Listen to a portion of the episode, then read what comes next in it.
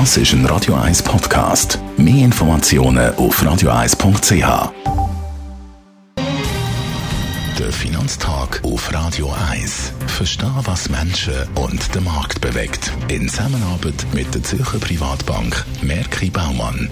www.merkibaumann.ch der Gerard Biasco ist bei mir, der Anlagechef der Privatbank Merki Baumann. Ja, der Virus, der hat natürlich auch die Finanzmärkte heftig im Griff. Wie äußert sich die äh, größere Verbreitung vom Coronavirus? Ja, dass natürlich jetzt äh, andere wichtige Wirtschaftsnationen auch den Virus äh, äh, in einer beschleunigten Form erleben, ist natürlich für auch westliche Wirtschaftswachstumsprognosen nicht unbedingt positiv. Das ist der Grund, wieso gestern die Aktienmärkte stark abgegangen sind. Man muss ähm, das Wirtschaftswachstum jetzt in den westlichen Ländern äh, und auch in den Industrieländern, die vorgeschritten sind in Asien wie Japan oder Korea, muss man sicher gegen revidieren.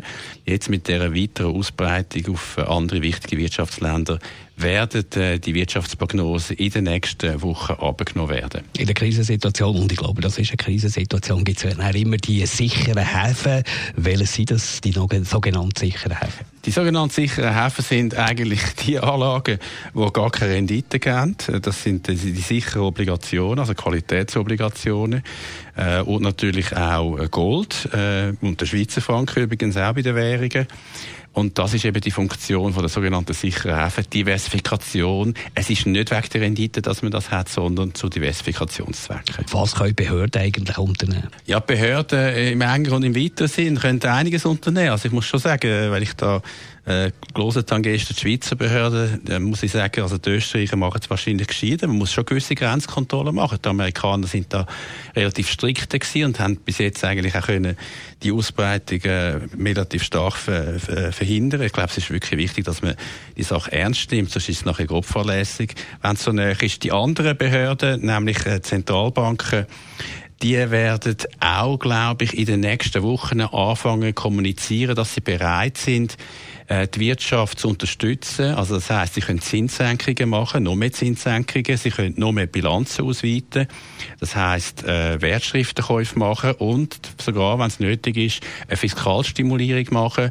Ich glaube, das wird alles auf den Tisch kommen, muss auf den Tisch kommen, wenn das Wirtschaftswachstum aber revidiert wird. Und wie stark das aber revidiert wird, das hängt natürlich von dem völlig unberechenbaren Virus ab. Darum defensiv orientiert anlegen, nicht Aktien übergewichten, aber auch keine Panikverkäufe, eher Aktien mit tieferer Volatilität, unterdurchschnittlicher Volatilität übergewichten und eben über alle Anlageklassen diversifiziert bleiben. Danke, Gerard Biasco, der Anlagechef der Privatbank Merki Baumann. Der Finanztag gibt es auch als Podcast auf radioeis.ch. Präsentiert von der Zürcher Privatbank Merki Baumann. www.merkibaumann.ch